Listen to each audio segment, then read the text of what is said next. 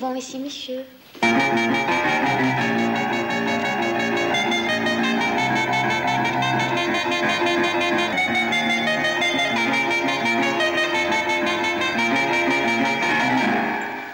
txikitakoak. Orain baino txikiago ginenekoak.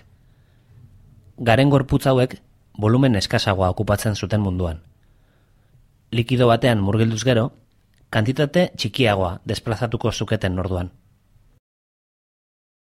Als das Kind Kind war, ging es mit hängenden Armen, wollte der Bach sei ein Fluss, der Fluss sei ein Strom und diese Pfütze das Meer.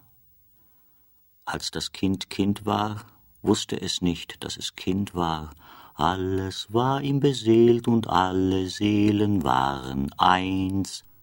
Als das Kind Kind war, hatte es von nichts eine Meinung, hatte keine Gewohnheit, saß oft im Schneidersitz, lief aus dem Stand, hatte einen Wirbel im Haar und machte kein Gesicht beim Fotografieren.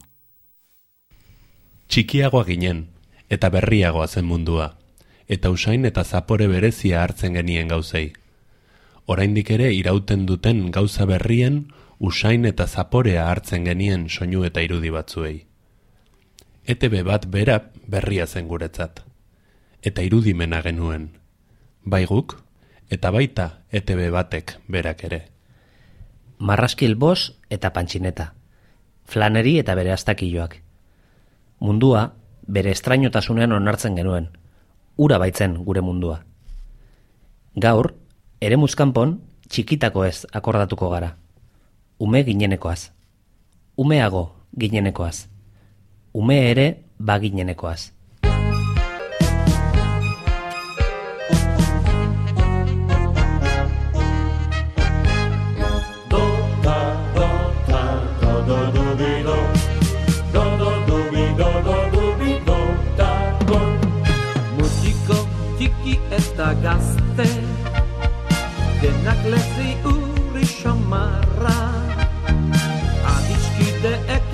Jolasen ibiltzen da. Eta rufo txagurra beti du ondoa Eizkileak ondu zorra hor botakon. Amar gizon baino indartsuago Eta txibistak baino bizkorrago. Do do do bi do do do bi do dako Beti liskarretan satuta do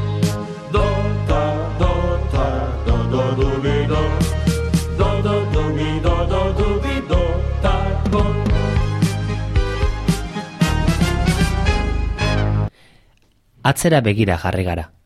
Beti hala hariko ez bagina bezala. Atzera begira ari gara beraz. Atzera. Arbolak bagina, osatuko gintuzketen egurrezko ustaiei iso, gure egurrezko zilborrei. Ez gara baina arbolak, ez egur, ez zur. Honezkero ezer baldin bagara plastikoa gara. Denbora deritzogun plastiko garden itxurako gain jartzeen segida.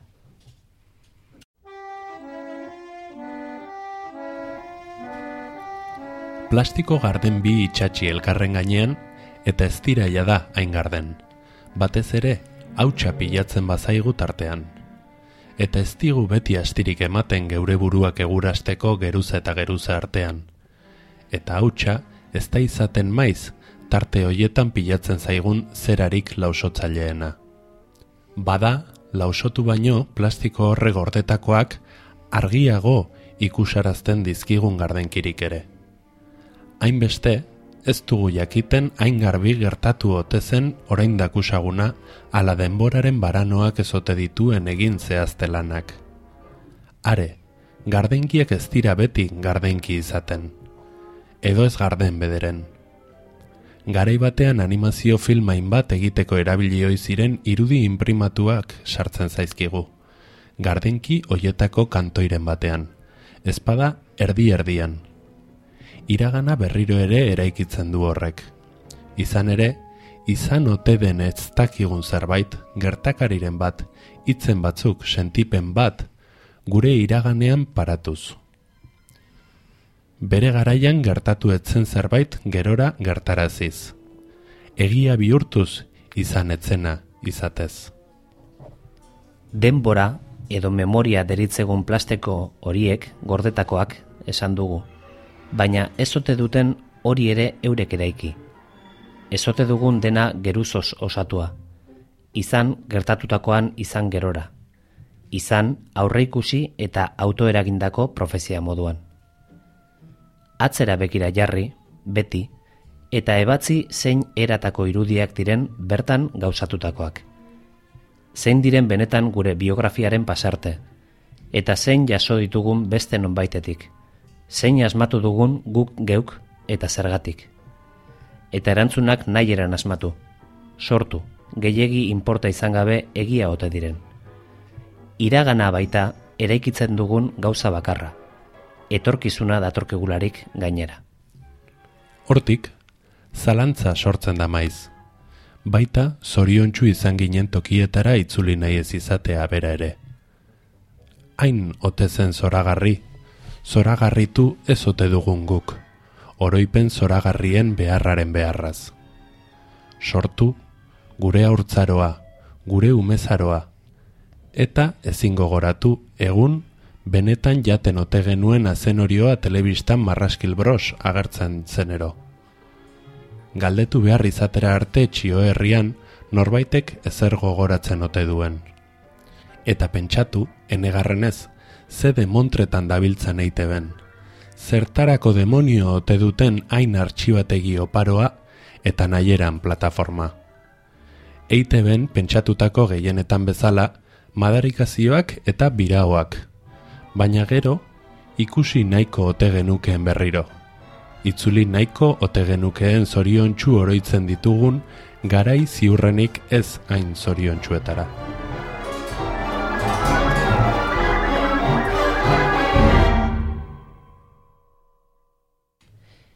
Alere, gure gaztaroa etzen orain datorren hau. Hau, gerora ezagutu genuen, garai hartan maite genuen telebista. Are, Euskadi gaztea ere entzuten genuen, pentsa baina ematen ditu klabe batzuk.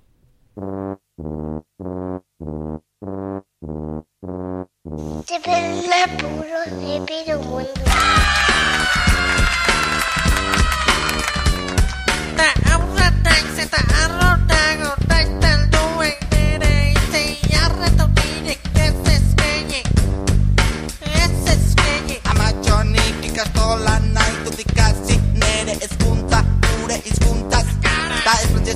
Orik pentsatzea jatzen dit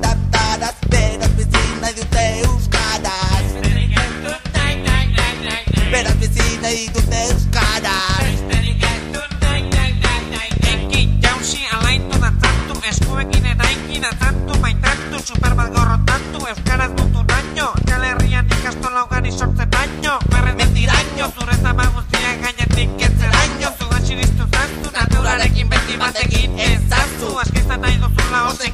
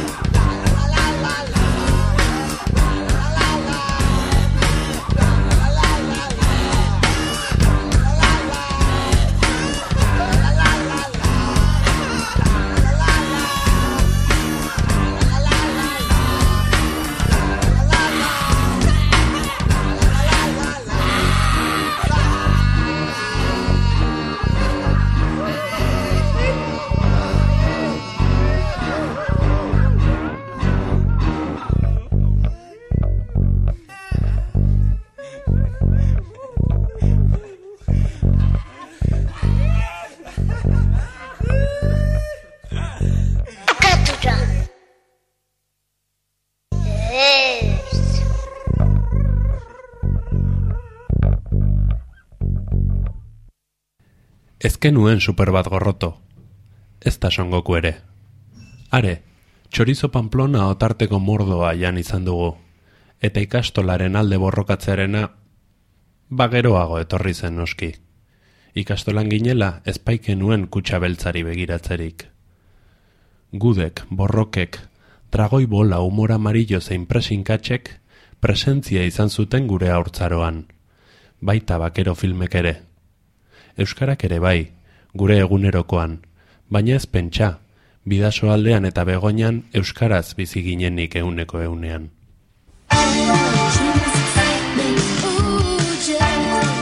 Telebistan ematen zutelako, kate frantsesak hartzen genituelako. Ez frantsesik genekielako. Horrexegatik dago hemen altxatzen zenik goizeko zazpiretan entzuten ari garen Jen and the Holograms ikusteko, kosta ala kosta. Ulertzen ote zuen zer edo zer, nork jakin. Kontzientziatu ote zuen girl raioetaz, seguru asko ez. Garaian txunditu zutenon musikak sekula berriro erakarri ez duen moduan. Koloreak mugimenduan eguneroko dosi txikitan banatuta. Ez da inbeste aldatu.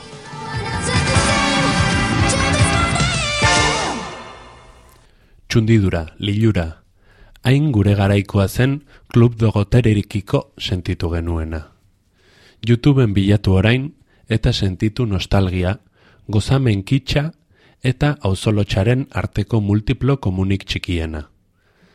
Ez, ez itzuli zoriontsu izandako tokietara. Vous avez appelé le bureau du bonheur, ne quittez pas.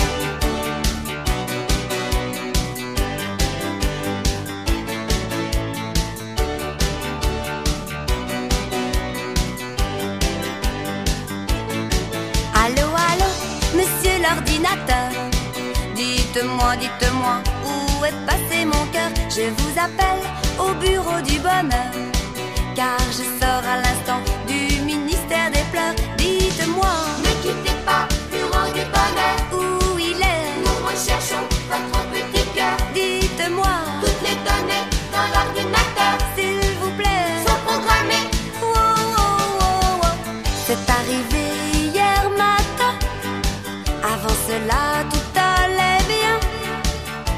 Promenais dans la rue. Quand soudain il a disparu. Je ne comprends vraiment pas pourquoi. Dogote, beti telebistan egoten zen neska frantsesura. Zeinari buruz gainera ezkenekien ezer. Ez da nahi ere. Urteak igaroko ziren ikusi genuen arte bera izan zela Antoine Duanel gure ezezagun kutxunari azken musua eman ziona. Eta orduantxe, sumatu genuen nola isten zen zirkulo bat gure bizitzan.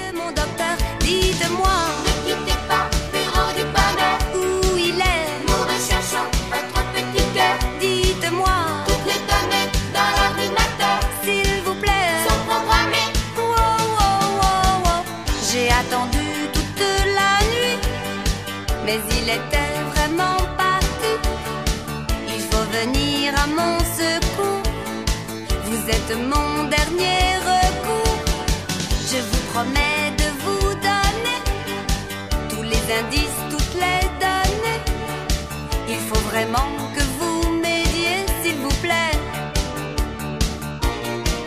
Allô, allô, monsieur l'ordinateur.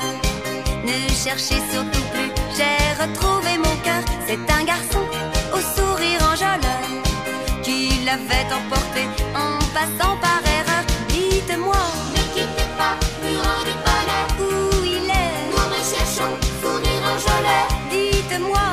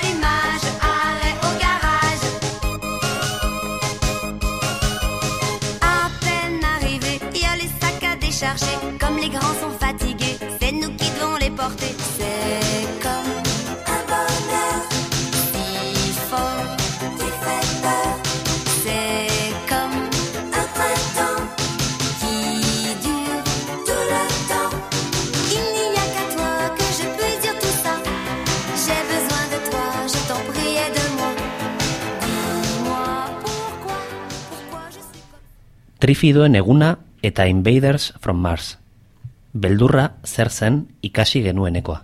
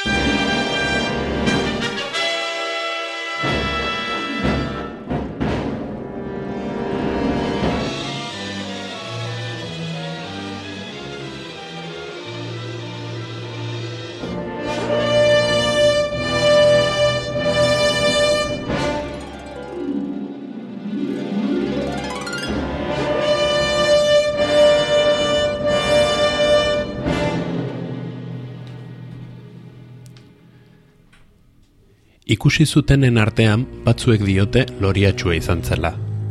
Bapatean zeruak su hartu izan balu bezalakoa. Jangoikuak berak eskainitako ikuskizuna izan zela. Lurro osoak begiratu zuen, meteoroaren etorrera. Ikusmena zuen gizaki orok begiratu zion zeruari. Begiratu eta ikusi egin zuen, argi miragarri hura.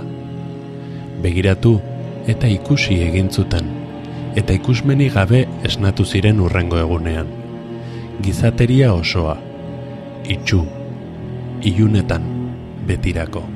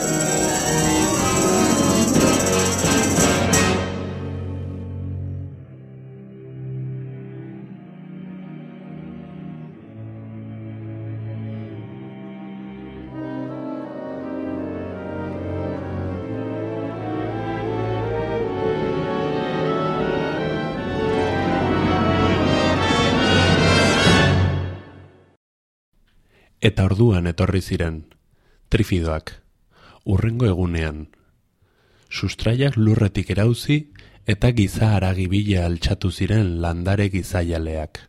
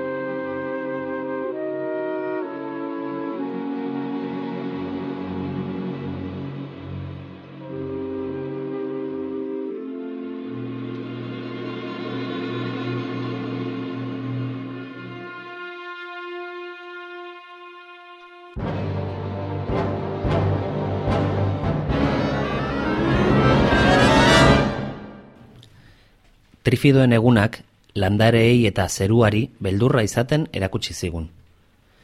Lurreko gauza organikoei eta zeruko zera inorganikoei. Goitik eta behetik mehatxatuta geundela ikasi genuen ala, telebista saio batekin. Eta arekin batera gogoratzen dugu Marteko inbaditzaileakaren remakea. Tartean ez genekien noski remake bat zenik. Genekien bakarra zinematik dardarka irten ginela da. Luzaro izan genituela zineman proiektatutako irudiak baino eun aldiz, mila aldiz izugarriagoak ziren ametxarrak gauetan. Beldurrik handiena, gure buruari ematen baitakigu ametxetan.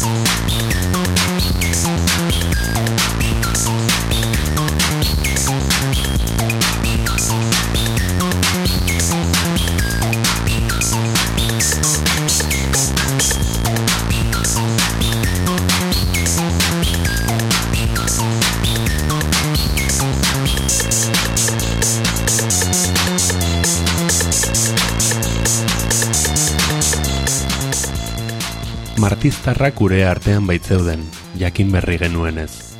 Gure artean, eta samaren atzealdean sartutako estalaktita moduko horratzi podermiko batekin, pertsonak esklabu bilakatuz.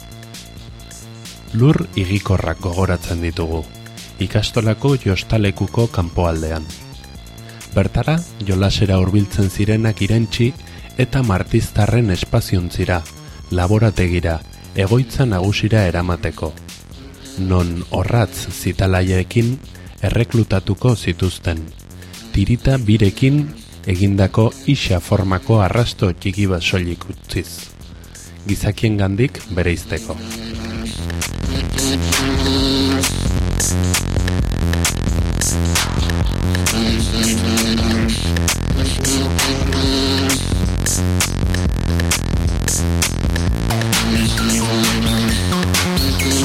endless.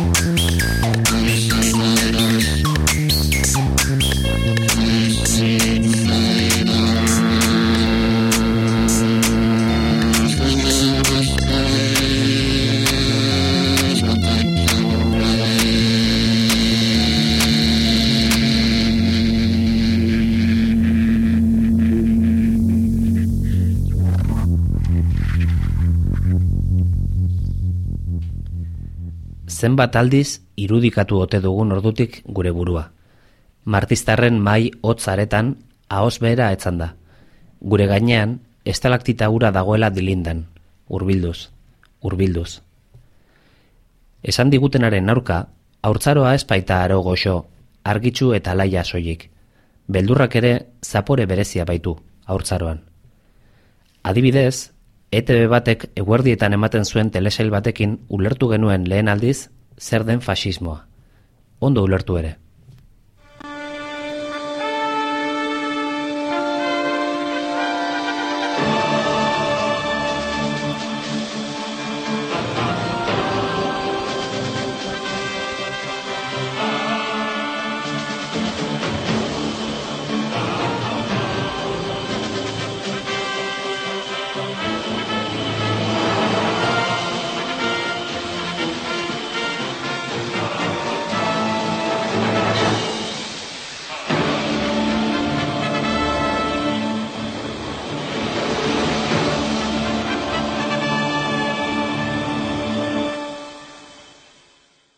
Mila bederatzieun eta larogeita bostekoa izanagatik, hogeita bat garren mendea erretratatzen da jainko zaldunak telesailean.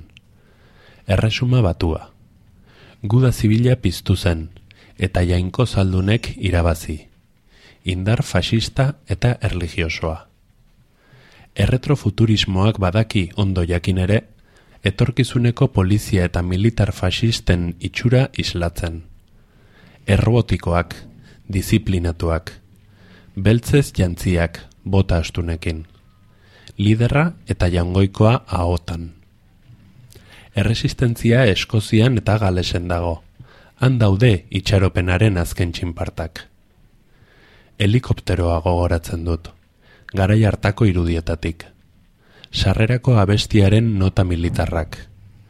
Galesko mendia gogoratzen ditut erresistentziaren gizon emakumeak korrika. Ez dakit, ies edo erasora. Eta helikopteruaren tiroak. Goitik bera, eriotza landatzen. Trifidoen antzera.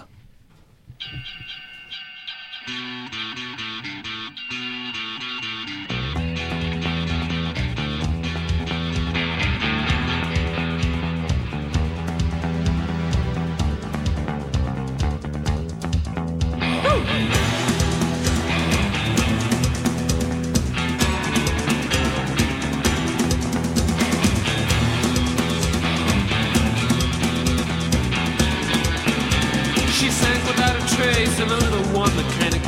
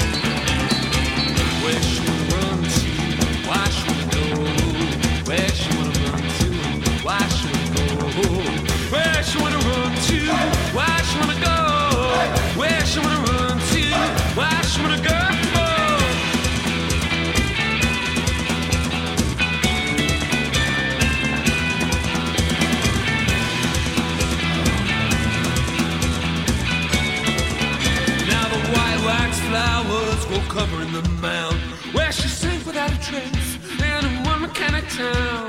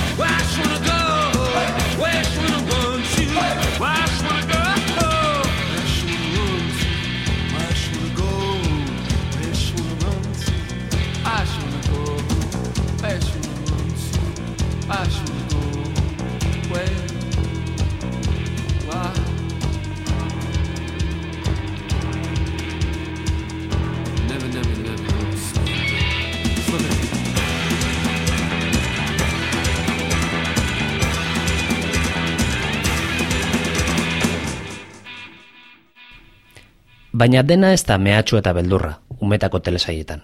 Ez horixe. Ilunpetan ere, bada gauza liluragarririk txikitako irudiek kontatzen zituzten istorioen artean.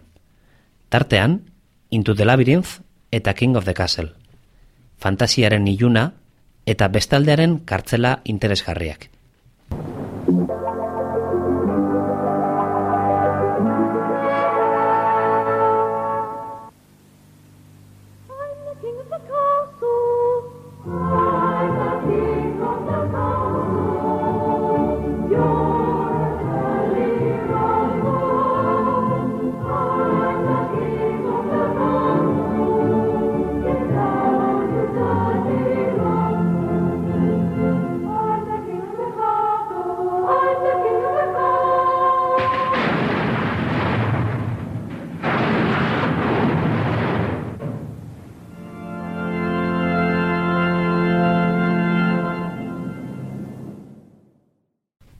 Zatitxoa gogoratzen ditugu haurtzarotik, ez tala? Abestu hoi zizkiguten edo abestu hoi genituen kanten tartetxoak, testu pusketak, doinuen urrenkera bat edo beste. Zenbat eta urrunago eta erdi gogoratuago, barrurago sartuta izan ohi ditugun soinu irudi, usain eta memoriak. Zapore baten oihartzun beza. King of the Castle alako bat izan da niretzat luzaro. Erdi gogoratutako zerbait. Erdi amets, erdi egia. Inguruko inork gogoratzen ez zuen zerbait. Oroitzen nuen norbait, iesi. Eskolan edo. Igogailu bat, non zerbait horretatik eskutatu. Oroitzen nuen igogailua igo beharrean bera egiten. Igogailuek, justiziaz esan da, haien funtzioa betetze aldera egin duten gizan. Baina ez astiro, baizik eta bortizki, istripuz edo. Eta oroitzen nuen norbaitura beste mundu batean agertzen. Mundu ilun bat, fantasiazkoa, errege eta ertaroko figuraz josia edo. Ezinezkotasunaz blai.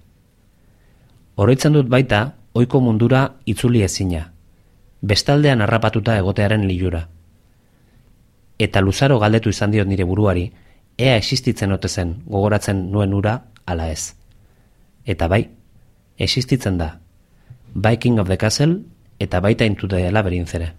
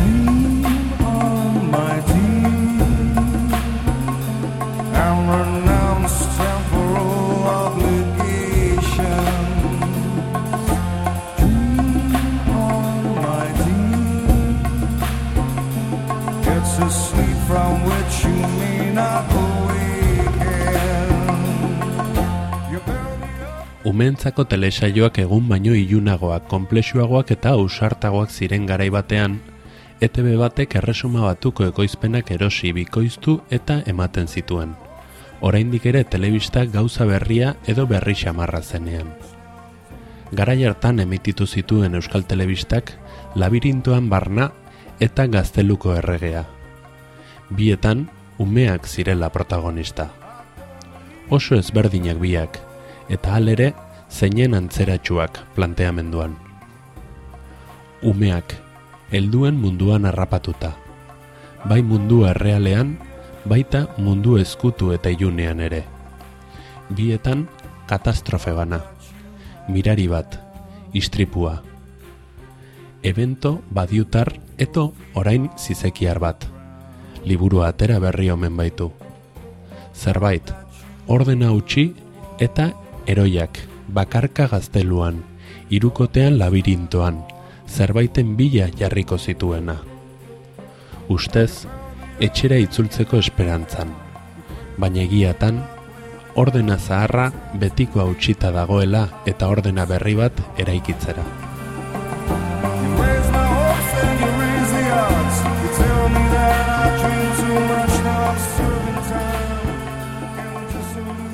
Oihartzun batzuk maite ditugu, grabatu eta gailu mekaniko batekin erreproduzitzeko. Nahiago dugu errepide galduko protagonistak bezala, gauzak gure erara gogoratu. Magiber eta X-Filesekin gertatu zitzaigu. Baina ez bi hauekin. Into the Labyrinth eta King of the Castle arribitsi ezkutu, ezusteko eta dirdiratsuak dira. Jada egiten ez diren gauzen dirdira dutenak. Talentuaren eta ausardiaren indar osoa gordetzen dutenak. Aurrak aur bezala, ez tonto bezala hartzen zituzten telebistaren garai baten lekuko arro eta arraroak. Gartzelaz eta erbesteaz hitz egiten zuten telesailak. Helduen gezurrez eta umeen egiez ziardutenak. Gauzen izate gordeari buruz eta munduarekiko miresmenez istorioak osatzen zituzten ordubete eskaseko abenturak. Gure amets eta egiei forma emateko besteko indarra izan zuten telesailak. I gave you all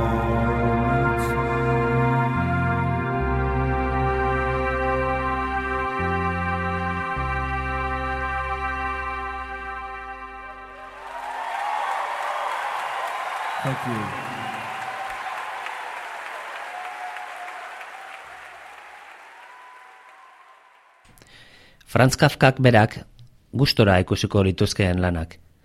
Eta baita guk ere, alakorik edo bestelakorik egitera ausartuko bagina, noiz edo noiz.